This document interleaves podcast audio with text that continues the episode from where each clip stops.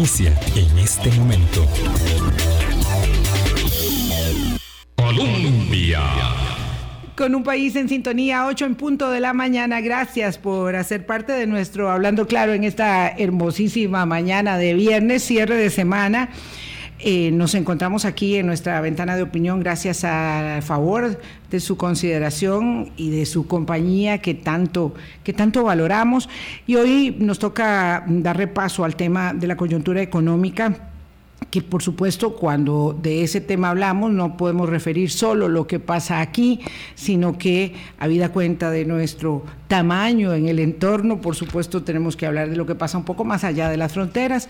Y bueno, lo cierto es que mm, para hacerlo tenemos la grata compañía de don Luis Mesalles, economista, dirigente empresarial, dirigente gremial también, que nos eh, hace el favor de su, de su primera visita a la nueva casa de Hablando Claro. Don Luis, ¿qué tal? ¿Cómo está usted? Buenos días, muy bien, muchas gracias por la invitación de nuevo aquí a compartir, a ver qué, qué desciframos de todos estos enredos que hay en la economía. Bueno, muchos enredos en la economía. Eh, vamos esto eh, uno dice por dónde tomo el hilo. Y mm, revisando un poco las noticias de las últimas horas, que son muchísimas siempre en, el, área, eh, encontrábamos un denominador común de esta, de esta semana. El Banco Central Europeo aumentó la tasa de interés. Eh, eh, la Reserva Federal de los Estados Unidos aumentó la tasa de interés. Eh, no, esta semana, pero sí la aumentó recientemente, perdón, ¿verdad? y tiene reunión la semana entrante y se espera un aumento. Uf, bueno, como no fue esta semana, será la próxima, ya nos precisa eso don Luis Mesalles. Eh, nuestro Banco Central, en consecuencia, aumentó la tasa, ha habido nueve aumentos en diez meses. Eh, y evidentemente todos esos aumentos de las tasas de interés son la respuesta de los sistemas eh, silencio, tal vez si nos ayudan para hacer silencio y nos concentramos aquí, porque eh, necesitamos poder eh, elaborar argumentalmente las ideas con alguna coherencia. Decía que entonces este, todo esto apunta a la mm, necesidad de controlar la inflación, porque la inflación, y tal vez sería bueno para empezar la lección, don Luis, que me gusta este énfasis pedagógico, que eh, recordáramos de dónde proceden estos desafueros de la inflación, 40 años o 30 años eh, que Europa y, Estados Unidos no veían estas tasas de, de inflación, nosotros ya teníamos muy buen suceso hace más de una década con nuestra eh, política eh, monetaria eh, y, con nuestra política eh, cambiaría también. Lo cierto es que ahora este es el gran problema del momento y la receta parece ser la misma en todas partes.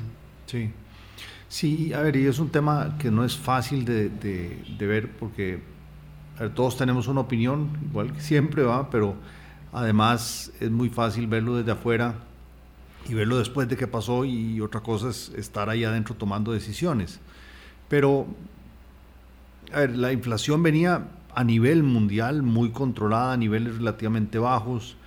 Desde hace ya varios años la mayoría de los países lo que han trabajado, los, los bancos centrales de diferentes países lo que han venido trabajando es en tener una meta de inflación y decir enfoquémonos en que la inflación sea lo más baja posible, porque se considera que la inflación es un impuesto muy dañino y sobre todo muy dañino a los más pobres, que son los que menos se pueden defender ante, la, eh, ante los aumentos de precios. Entonces, mantener una inflación baja es algo que todo país debería aspirar, o sea, el que sigan aumentando los, los precios de lo que compramos, pero nuestros ingresos no aumentan al mismo ritmo, es, es, es, es una, es, es muy, muy dañino.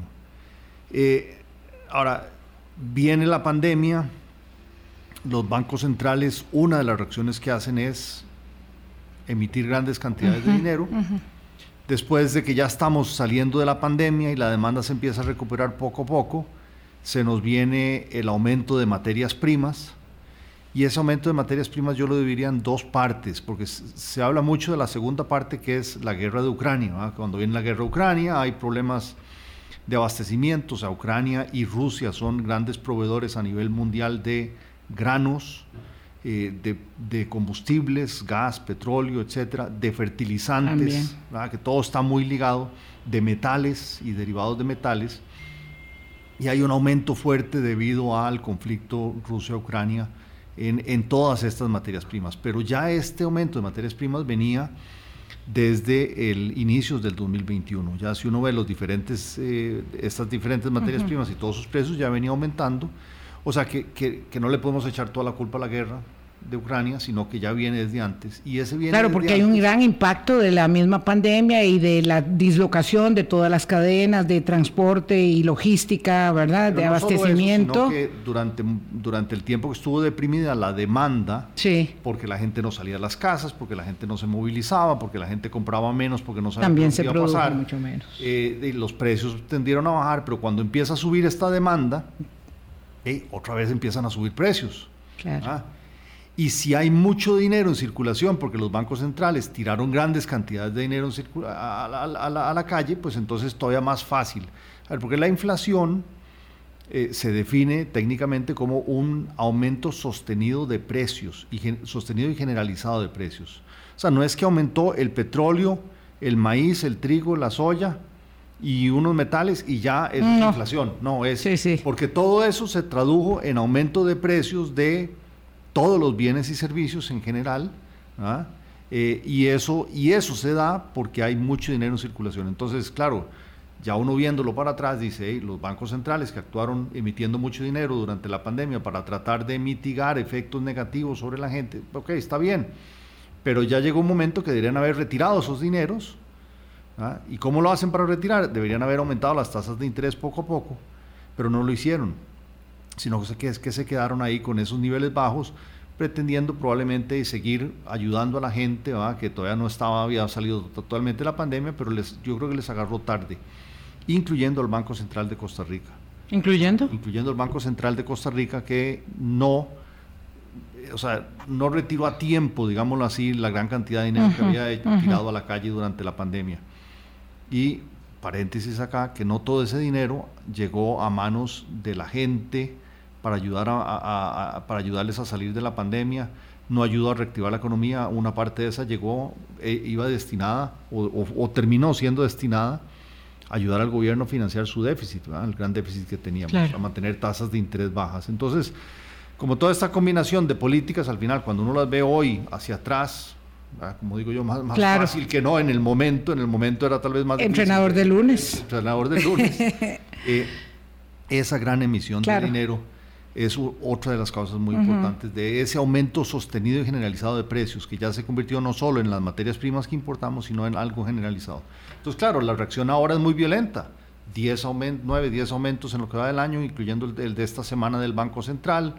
La Fed viene aumentando fuertemente, el Banco Central Europeo. La Fed es el Banco Central de Estados Unidos, para nuestro entendimiento. Y el Banco Central de Europa va más lento, ¿ah? pero, pero, pero ahí va también. Ya pero ahí va en la, en la misma línea. En la misma línea.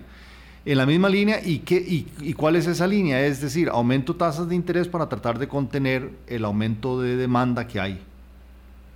Y ese aumento, o sea, y contener el aumento de demanda significa que entonces la gente, lo que, lo que quieren los bancos centrales es que la gente gaste menos. Si la gente gasta menos, entonces los precios tienden a bajar. Pero eso tiene consecuencias fatales sobre el empleo de la gente. Entonces ya llegamos a una disyuntiva que... Y sobre el mismo crecimiento, evidentemente. Bueno, menos crecimiento, al final menos generación de empleo. Eh, y entonces, ¿qué queremos? ¿Menos inflación o menos desempleo? ¿Las dos? ¿Cómo logramos las dos? Ah, bueno, eh, ahí es donde, donde, donde se pone muy complejo. El premio Nobel de Economía, el señor Joseph, perdón, Joseph Stiglitz, que es como, bueno, el invitado eh, principal, el speaker de la mm, Asamblea de la Comisión Económica para América Latina, reunida en México, la CEPAL, de ahí le tira una piedra al panal. ¿verdad? El señor Stiglitz dice, seguir aumentando las tasas de interés no se va a traducir en más alimento en las mesas ni en más recursos para las familias. Bueno, digamos, poco más o menos eso fue lo que dijo, ¿verdad? Eh, yo le agrego mesas y familias, porque es, es para la gente, los recursos son para la gente. Él dijo, es importante que en América Latina no se adopte la misma política referida a la permanente alza de las tasas de interés que se ha venido dando, ¿verdad? Pues algunos países están aumentando esas tasas para absorber los problemas, pero esto va a matar la economía. Y bueno, claro, entonces lo está diciendo en el foro latinoamericano, donde se evalúan los desafíos de nuestros países, inmediatos desafíos para hacer frente a la situación. Eh, y claro, mueve mucho la mesa, porque hasta ahora es que no sé si se ha descubierto una manera que logre, digamos, eh, aumentar las tasas de interés en la medida Que no sea lo que vamos a analizar dentro de dos años, hoy en la medida necesaria, eh, pero no excedida en la que sea posible cumplir con los otros requisitos de la, de la dinamización que nos surge, que lo decía también José Manuel Salazar, el secretario general de CEPAL, que es costarricense, dicho sea de paso, don José Manuel decía, bueno, lo cierto es que hay sí que combatir la inflación sigue siendo ese un objetivo, pero dinamizar el crecimiento, financiar eh, los efectos sociales, ¿verdad? Eh, por la crisis del empleo y elevar la inversión. Ya y todo eso se dice fácil, don Luis. ¿Y? todo se dice fácil y, casi nada de eso pertenece al Banco Central. Entonces, Exacto. Uno dice, no, es que el Banco Central debería hacer más para dinamizar la economía. Eh, difícil porque hay, creo que son son aspectos estructurales que hay que trabajar. Lo que sí me parece, o sea, y, con el doctor Stiglitz coincido en el tanto, me parece que así como uno ve que los bancos centrales actuaron tarde en empezar a subir tasas de interés y lo podrían haber hecho más paulatinamente, me parece que ahora se les está yendo la mano y ya se está pasando. Mucho freno. Mucho freno. Demasiado freno. Particularmente cuando uno analiza lo que está haciendo el Banco Central de Costa Rica, uno entiende que el, el, actual presidente del Banco Central, don Roger Madrigal, había dicho, bueno, vamos a subir tasas de interés para que sean reales, sean positivas en términos de, que sean más que la inflación. Pero entonces uno dice, ¿cuál inflación? Y él nos contesta, las expectativas que tenga la gente. O sea, Aquí, bueno, eso es más, teórico, pero lo que se utiliza no es la inflación pasada, sino lo que la gente espera que venga hacia adelante de inflación. Y por diferentes encuestas, el Banco Central, esas expectativas de inflación ya más bien han venido bajando. Entonces uno dice, ¿por qué sigue subiendo el Banco Central tasas de interés si, si la inflación ya viene bajando? Y si la gente espera que esa, esa inflación baje. Entonces ya, ya en estos momentos, de acuerdo a esos indicadores, el Banco Central, el, país tiene unas tasas de interés que ya son, son positivas. Entonces, me parece que ahí es donde se le está yendo la mano y se le, se le va la mano, en el tanto se le vaya la mano, el efecto va a ser a que en vez de ayudar a la reactivación la va a frenar. Vamos, va a hacer que entonces crezca menos la economía. Pero pongámosle un numerito, digamos, cerradito para que sea fácil. Eh, la inflación nuestra llegó hasta el 10.37, la inflación interanual en septiembre, ¿verdad? Eh, la expectativa de inflación para los próximos 12 meses va a ser cercana al 8%. Todavía, ¿verdad?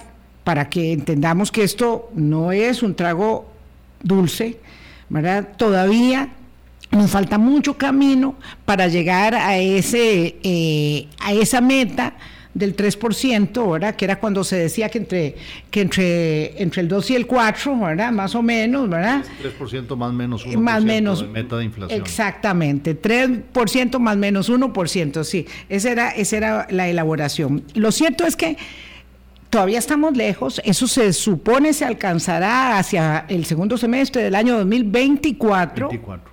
O sea, falta mucho, eh, pero da buena noticia, porque hay, que tener este, esperanza, es que se supone que ya no va a seguir el efecto inflacionario mm, tan fuerte. va a seguir subiendo, digamos, la tasa de inflación, sino que ya tiende a desacelerarse y las expectativas deberían tender a desacelerarse por varias razones, o sea, porque por un lado el factor externo de que estamos hablando, los precios de materias primas, ya pareciera que se ha, se ha tendido a estabilizar, se estabilizó un precio alto, pero ya no sigue subiendo.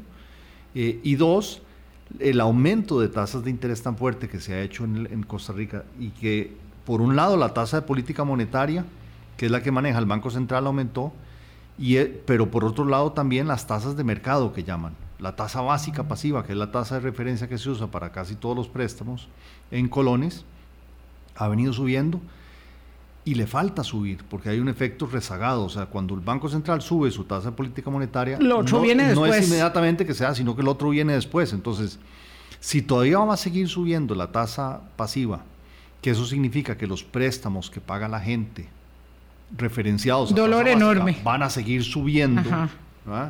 Entonces eso significa que todavía viene un impacto más fuerte en contracción de demanda y menos crecimiento para la economía. Entonces ahí es donde uno duda, ¿por qué tiene que seguir aumentando la tasa de interés y ponerle tanta presión para que venga tan, vaya tan rápido? Queremos bajar la inflación a la meta en seis meses, 12 meses. Bueno, el, banco, el mismo Banco Central ha dicho que son más de 18 meses. Exactamente. Años. Sí, señor. Eh, sí, parece muy, parece muy rápido el aumento de las tasas de interés y muy gradual y baja la disminución que se va a provocar. O sea, el efecto es, dañino. No es, inmediato y va, y va a tardar un buen tiempo. Yo, no sé si, el, si es... la contracción de la economía.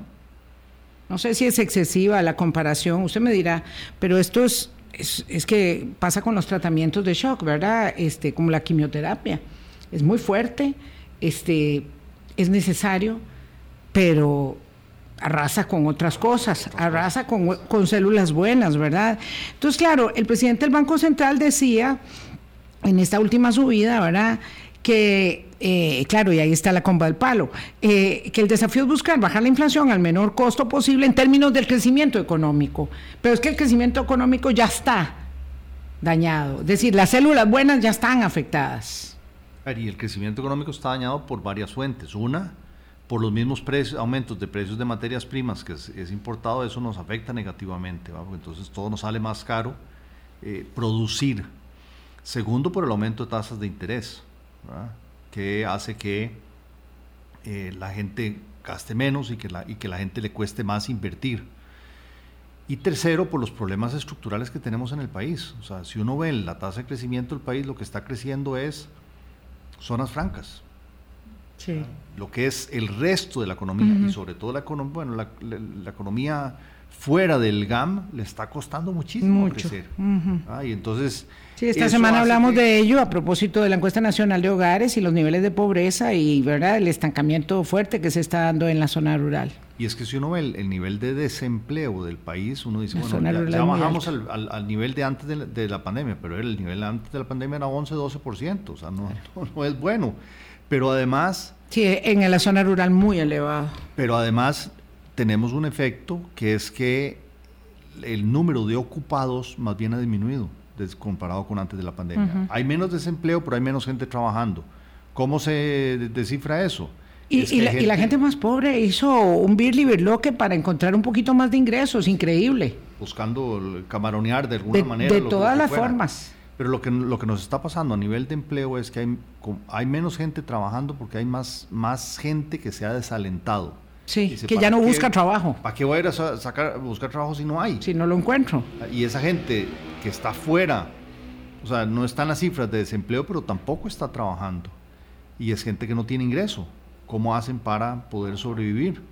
Con un 10, 12% de, de desempleo. Apunta muy... Menos eh, ocupación es complicado. Apunta la línea, eh, bueno, los organismos internacionales y particularmente CEPAL, que tiene esta esfera de competencia en nuestro entorno, en el sentido de que eh, hay que mantener las transferencias sociales, ojalá aumentar el subsidio, cosa que antes era como, bueno, eh, mal visto, pero está claro que hay que hacerlo, ¿verdad? Nosotros tenemos un pequeño programa de focalización que se supone empezaba en octubre, pero entiendo que se ha atrasado y va a empezar hasta en noviembre, era octubre, noviembre, diciembre, ahora será noviembre, diciembre, enero, un pequeño programa de focalización eh, para personas en condición de extrema pobreza, nada más Pero además tenemos, y yo quisiera volver con eso después de la pausa, don Luis, para que nos contextualice este instante nada más, ¿verdad? Los problemas son de, largo plazo, de mediano y largo plazo, pero contextualizar este instante,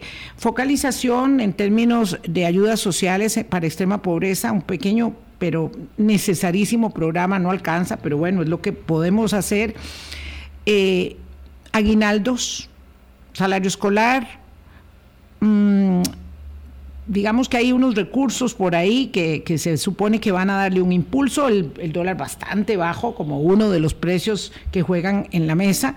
Eh, ¿Cuál es la lectura inmediata y el consejo a las personas que siempre dicen, bueno, eh, pero además me están diciendo que ahorre, en el mes mundial del ahorro, por cierto, y, y como si no lo logro? Y además, cuando nos cae la plata, estamos desesperados, desesperados. 8.20, voy a la pausa y vuelvo con don Luis Mesalles. Colombia.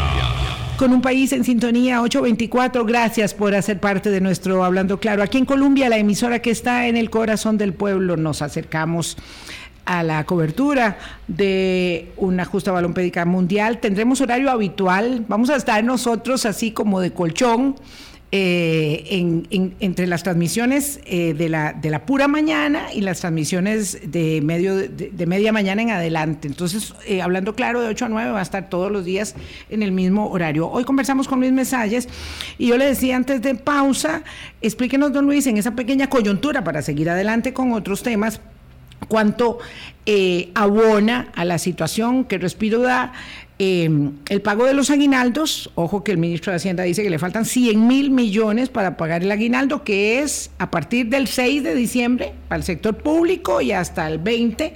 O sea, a Hacienda le, le pasa lo mismo que a muchas empresas que hoy no tienen la plata para pagar los aguinaldos, muchas empresas del país. Em, pero bueno, están los aguinaldos. Eh, el aumento de salarios para el sector privado será de 6.62 a partir de enero. Eh, y viene para el sector público el salario escolar. Eh, es, ¿Eso mueve las agujitas en alguna manera o es algo tan coyuntural que se va por ahí mismo, este, se subsume rápido? Eh, digamos que lo inmediato. A ver, aguinaldo y salario escolar yo creo que ya la gente lo tiene incluido en su presupuesto y ya está gastado. Si no está gastado ya saben en qué lo van a gastar. Entonces es eso me parece que sí es sumamente coyuntural. Eh, lo que sí me parece que de alguna manera es un alivio para la gente va a ser el, el, aumento de salarios al sector privado, que es de un 6 y... El aumentito. aumentito. Pero que, claro, cuando uno ve para atrás durante el 2022, este 2022, con inflación de cerca del 10%, y los aumentos de salarios que recibió la gente es, ¿cuánto fue? Como el 1,5 en enero y como el 1,27 en eh, o sea, es un dos y pico, o sea, hay una pérdida. Eso estaba proyectando la inflación del año anterior, no la que se produjo. Pero entonces, durante el 2022 sí ha habido una pérdida del, ingreso, del valor, digamos, del valor de los ingresos en términos reales de la gente.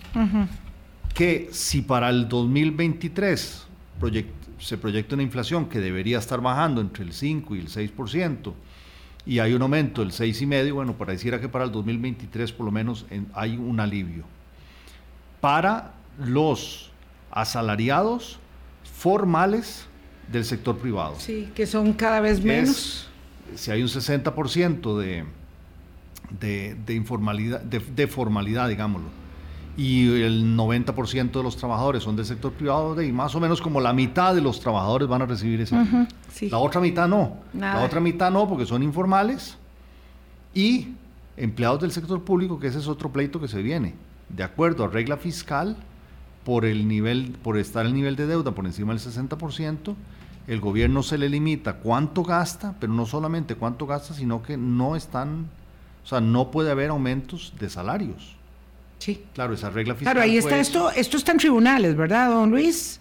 Eh, no sé cómo está la parte legal, ¿verdad? Me parece que sí, estamos en esto. Y efectivamente es un pleito lo que va a haber. Claro, porque además ahí está el tema de los empleados de la caja, que es como decir el, la punta del iceberg respecto a todo el sector público, es si el aumento se aplica ahora o se aplica hasta el 2024 y parece todo indicar que va para el 2024.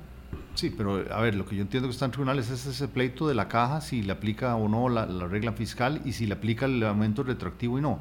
Pero del aumento del salario normal que antes recibían todos los trabajadores del sector público cada enero. Claro, ese también va para el 24 según yo entendía. No, lo sé, usted, usted... Según regla fiscal, por lo menos a lo que yo entiendo, según regla fiscal, no hay, no puede haber aumento salarial. Exactamente. Cero. Sí, sí, sí, ¿Ah? claro. Y la idea es que conforme se reduzca la presión sobre la deuda, entonces será por ahí del 2024, claro, es que... Es, es que tiene que bajar del 60% la deuda y la proyección de que la deuda llegue al 60%, menos del 60%, no es el 2024. O sea, quienes dicen que eso es... 2028. Uh, no, no, no, no, eso, eso ya es una olla que no soportaría la presión. Y ahí, o sea, trabajadores informales y trabajadores del sector público que no van a tener ese alivio, pues es, es, es, es, es un peso importante que... Y luego está que las tasas de interés bien, han venido aumentando y como decíamos antes, la tasa básica pasiva, que es la que se referencia para los préstamos de todo, casi todos los préstamos en colones, le falta por subir todavía. Entonces viene un aumento. Entonces la gente que está endeudada le va a pesar todavía más el, costo de la deuda. Eh, endeudados todos. Lo que pasa es que, claro, hay algunos demasiado endeudados y, y eso no lo pueden manejar y no solo los que están demasiado endeudados, los que están más o menos endeudados, que uno decía, es lógico endeudarme cierta cantidad para comprar una casa, para tal vez comprar un carro que lo necesito para, para ir al trabajo, y eh, ahora les va, les va a pesar mucho más y eso les quita dinero que podrían estar gastando en otras cosas y eso significa que entonces la reactivación de la economía es más difícil. Si es más difícil reactivar la economía y, y con tasas tan altas, eso significa que el desempleo más bien puede aumentar, puede aumentar o, o por lo menos que disminuya va a ser mucho más difícil. A que aumente el empleo va a ser más difícil y todo eso hace que coyunturalmente sea una situación complicada. Sí, porque no tenemos, digamos, una forma de incrementar el empleo de manera rápida, sobre todo cuando estamos hablando del empleo no calificado, que es el que se requiere más en las zonas rurales, mm, por ejemplo, donde la tasa es mucho mayor, eh, o los apalancamientos necesarios para que sea posible la incorporación de más mujeres en el mercado eh, laboral cuando no hemos podido eh, terminar, digamos, de articular con éxito red de cuido y otras modalidades que permitan este, que las mujeres puedan eh, insertarse en el mercado laboral. Y con el agravante que, debido a la regla fiscal y debido a la estructura de gastos que tiene el gobierno, el, lo que más está sufriendo, digamos, en términos, lo, lo, que sufriendo recortes, es el gasto social, además del de inversión pública, los dos, ¿verdad? Pero entonces lo que usted decía antes, se necesita, o, la recomendación de muchos eh, organismos internacionales es, tiene altas inflación, inflaciones que ha recortado el salario real de las personas, eh, a los más pobres, ayúdelos con eh, asistencia muy focalizada, porque es a los más pobres, no es para todo el mundo, es a los más pobres. Sí, sí, sí, la pobreza extrema nada más. Pero si no hay presupuesto y el, y el gobierno está altamente endeudado y tiene una regla fiscal que le dice que no puede gastar tanto, ¿ah? y además la carga de intereses se come mucho de ese tanto, entonces lo que queda para asistencia social es muy poco. El presidente de la República llamó irresponsables a los diputados de la Comisión de Hacendarios que están este, evaluando el presupuesto 2023, virtud a que han este, limitado eh, recursos para el pago de intereses, para trasladarlo a temas, este, a temas de financiamiento social. Em, ahí hay una, una cuestión muy compleja, ¿verdad? más allá eh, del tema de, las formas y de cómo interactúa el, Ejecutivo con el Legislativo. Lo cierto es que los diputados están haciéndole correctivos al presupuesto, que es su prerrogativa, potestad y obligación, añadiría yo, eh, en el marco de un eh, de una elaboración argumental de la Contraloría General de la República, en el sentido de que, claro, el ajuste viene por donde, por donde tenga que venir, ¿verdad? Y se está dando en términos del gasto social. porque no hicimos otro tipo de reformas eh, para enfrentar esta situación. Entonces, ¿cómo, ¿cómo se lee esto más allá de un enfrentamiento tan poco, digamos, grosero entre el Ejecutivo y el Legislativo para entender que cada uno tiene una parte de razón y que lo cierto es que si ahogamos la inversión social, que no es gasto, que es inversión, ¿verdad? Finalmente, eh, para que la gente coma, para que la gente tenga lo mínimo, eh, no, no, no, podemos estar respetando la regla fiscal como se respeta en ese presupuesto, pero ¿a cuál, a cuál costo? No solo la inversión social, sino la inversión en infraestructura. También. Con, el cambio climático y todo lo que ha estado sucediendo, o sea, el estado de las carreteras está, pero deplorable. Sí. El presidente decía que no se, no se, ha, no se ha invertido no sé cuántos años, o sea, se ha invertido menos de lo que se debería haber invertido. Por décadas. Y el rezago es clarísimo y eso lo tenemos claro desde hace rato. Aquí el problema es que eh, desvestir un santo para vestir otro puede salir más caro el caldo que los huevos, ¿verdad? Hablando que los huevos, de los huevos, que me encanta. Pero, eh, porque dejar de pagar intereses de deuda no se puede hacer porque el país sigue teniendo un déficit y seguimos dependiendo de endeudarnos para poder seguir manteniendo. Entonces, yo no, no voy a pagar intereses, si ese fuera el caso eh, resulta que entonces nadie nos va a prestar dinero y si no nos prestan dinero después no vamos a tener dinero para poder hacer asistencia social. Entonces yo creo que hay que, hay que verlo en conjunto. La regla fiscal lo que dice es que el, gasto total, incluyendo salarios, transferencias, inversión este, e intereses, no puede crecer más de como el 2,5%. Si los intereses hay que pagarlos, después hay que ver entonces de dónde sale el resto. Muy difícil, muy, muy difícil, porque entonces uno dice, bueno, ¿qué, recorto? Transferencias sociales, no. Inversión, tampoco.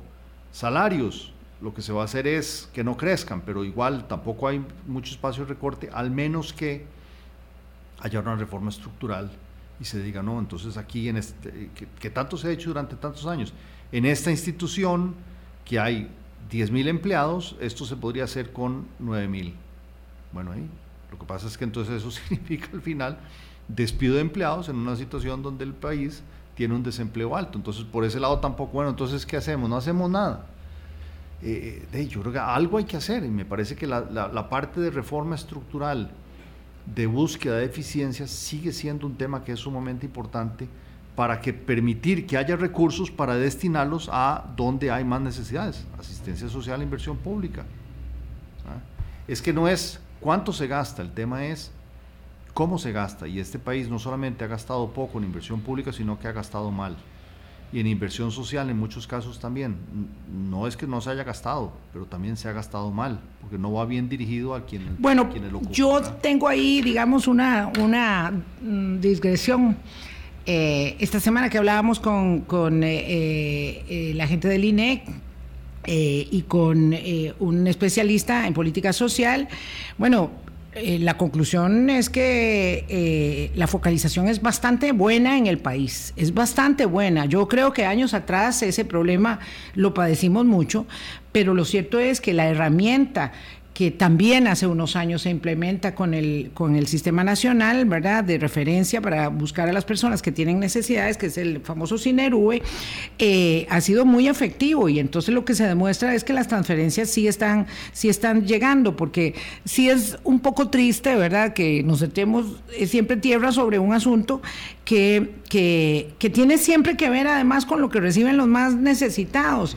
Eh, don Manuel García, que está un poco enojado conmigo, dice que, que es que nosotros no hablamos del fraude, de la evasión y la ilusión y que con eso ya se resolvería todo y, que no ni siquiera los mencionamos. Es evidente que el país requiere reformas en varios campos. Yo no hablaría solamente de lo que pueda mejorarse en términos de, eh, sobre todo en términos de, ilusión y, eh, bueno, no en todos los términos de los que él plantea, pero también es cierto eh, que nosotros tenemos que revisar, cosa que cuesta muchísimo y eso no está en el horizonte del Ejecutivo, me parece todavía, las exoneraciones este, y los eh, impuestos, por ejemplo, a las grandes cooperativas, eso es algo que no, no, todos estamos poniendo. Ayer el señor, el señor Stiglitz en el, en el marco de la conferencia de la CEPAL hacía alusión a las reformas tributarias más progresivas de Chile y de Colombia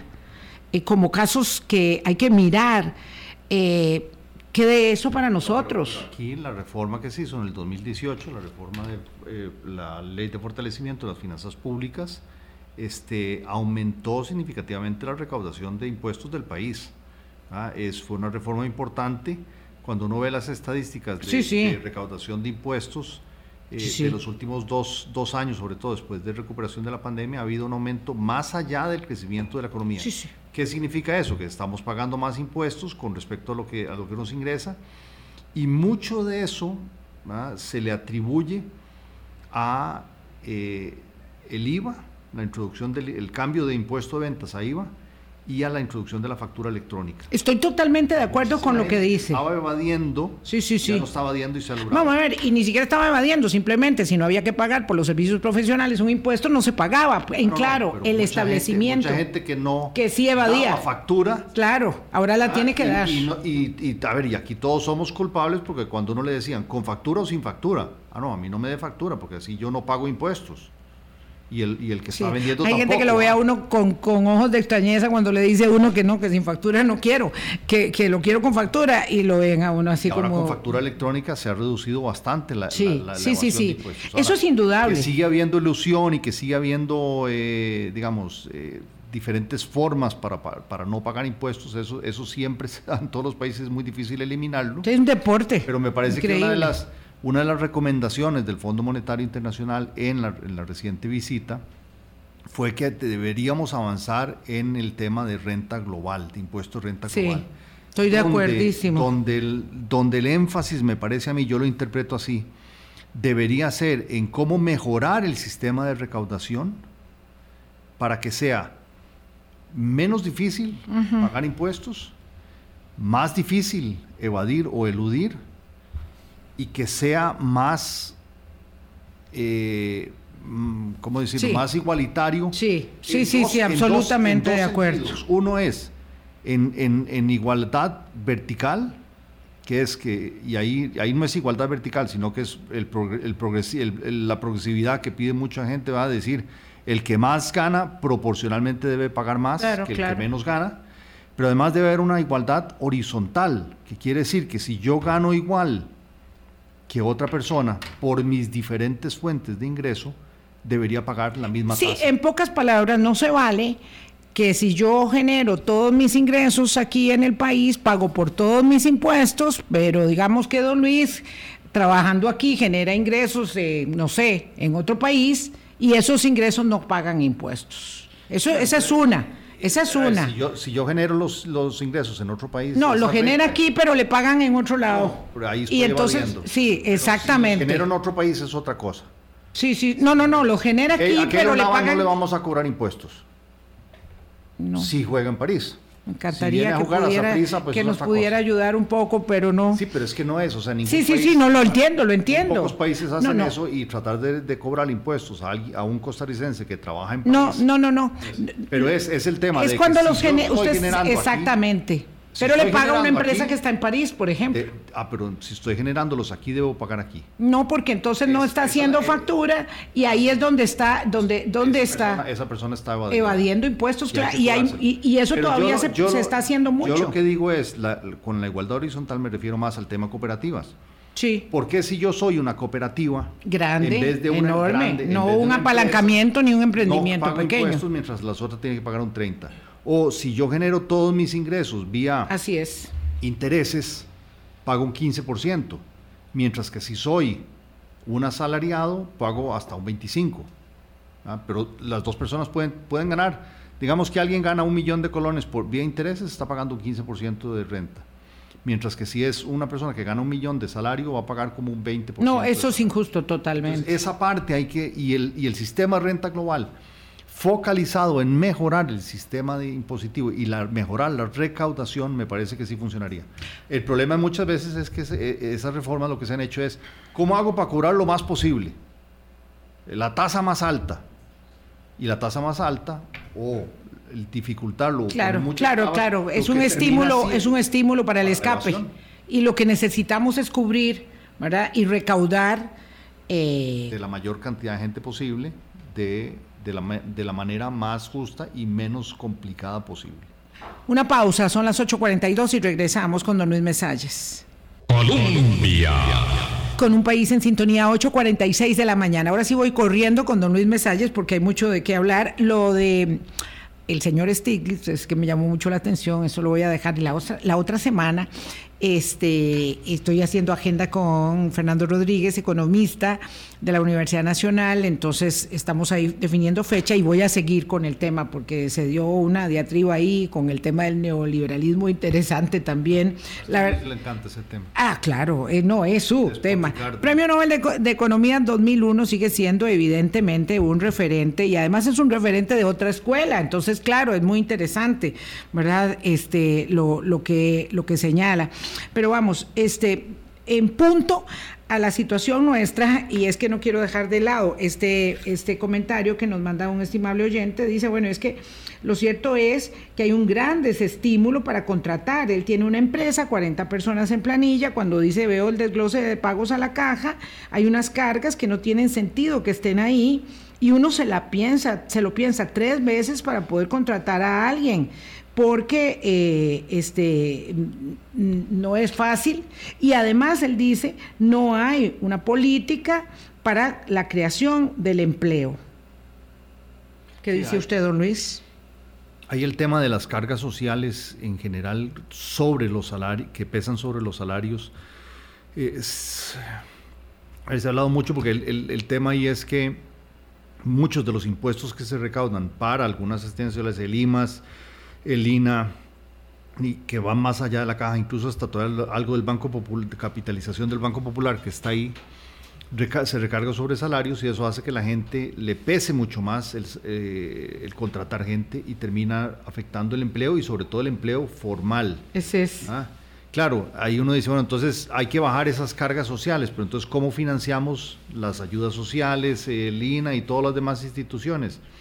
Eh, de ahí hay que financiarlo a través de otros impuestos, entonces hay que cobrar más impuestos de renta o más IVA para poder financiar estas actividades.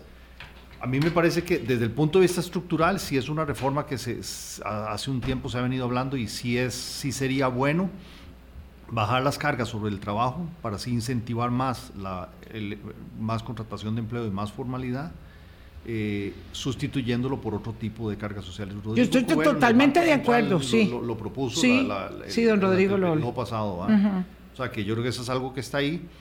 Eh, habría que ver si algunas la capitalización del Banco Popular me parece que ya es un banco que está más que capitalizado sí. y por qué tenemos que seguir pagando pagando por eso ahí ahí, sí hay un cuestionamiento si vale la sí, se puede ahí sí.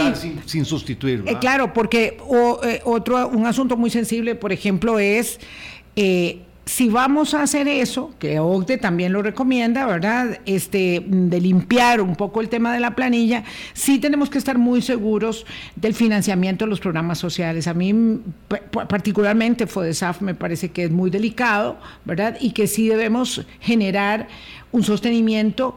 Eh, valga decirlo, ¿verdad? un financiamiento sostenible de largo aliento para los eh, programas de asignaciones familiares. Y si eso no se puede eliminar, entonces, bueno, no, jamás. ¿cómo, lo vamos a financiar? ¿Cómo? Exacto. Entonces tiene que ser con otros impuestos. Dices, bueno, a cargo del presupuesto nacional, donde entonces tendrá que ser otros impuestos o, bueno, el tema de, de, la mejora recaudatoria a través de evasión e ilusión que decía el otro oyente. Claro. eso, es, eso, es, parte. Me van quedando temas pendientes, pero bueno, son cinco minutos. Yo este, quisiera saber ¿Qué pasa si nosotros no tenemos mil millones para pagar eh, a finales de enero el bono que se nos vence de deuda, eh, los intereses de deuda que tenemos que pagar porque todavía en este eh, eh, interés principal, sí, hay que pagar el bono, hay, que, pagar, el bono, ¿verdad? Son mil millones a finales 26 de enero, creo, por ahí. ¿Qué pasa? Porque a estas alturas la Asamblea Legislativa no lo ha aprobado ni el paquete de 1.500 ni el de 6.000. Entonces, ¿eso qué significa para enero? Salió el ministro de Hacienda diciendo que eh, no hay tiempo para hacer la colocación, porque de eso lleva una contratación de, alguien que, que, sea el que, el que estructure eh, y, haga la recaudación. Si no hay, eso significa que el gobierno tiene que salir a recaudar, de alguna manera recoger vía emisión de bonos en el mercado local esos mil millones, eso significa... Y hablando de tasas de interés. Tasas de interés, que ya el Banco Central las viene subiendo, pues viene más presión de parte del gobierno, del Ministerio de Hacienda, las tasas de interés del mercado van a subir más rápido. Ya dijimos antes que la tasa política monetaria del Banco Central ha subido muy rápido la tasa básica que se ha quedado rezagada va a subir más rápido si esto no se da. Pero además, entonces significa más demanda de divisas, que el, el gobierno va a tener que captar colones o dólares y lo que capten colones después lo tiene que pasar a dólares, el tipo de cambio debería subir. Claro que para mí eso al final, ese es otro tema, que ha estado pasando con el tipo de cambio, porque ha bajado tanto, ah, eh, para mí ha bajado más de lo que debería haber bajado. Sí, está en el, suelo. Central pareciera que está lo en el está suelo. sosteniendo para o lo Pa- está para abajo, bajando, lo está jalando para está abajo. jalando para abajo para ayudarle a su meta de inflación, a bajar la inflación Sí. más, más, más, más rápido. Pero eso tiene un efecto también sobre la competitividad. Sí, país. es que bajó demasiado. Estuvimos en 700 muy preocupados y ahora vemos el, el, el dólar de ahí, 625. por ahí anda, 625, sí señor. Don Luis, un poquito, la- la- el tipo cambio me parece que no estaría mal, en el tanto nos ayuda a ser un poco más competitivos a nivel internacional. sí, vamos. Don Luis, siempre le pregunto por el parámetro del precio de los huevos, pero que hoy le voy a preguntar para cerrar por el parámetro Panini. El costo de un cubo de 104 postales del álbum de Panini, que eso es, todo el mundo sabe, ¿verdad?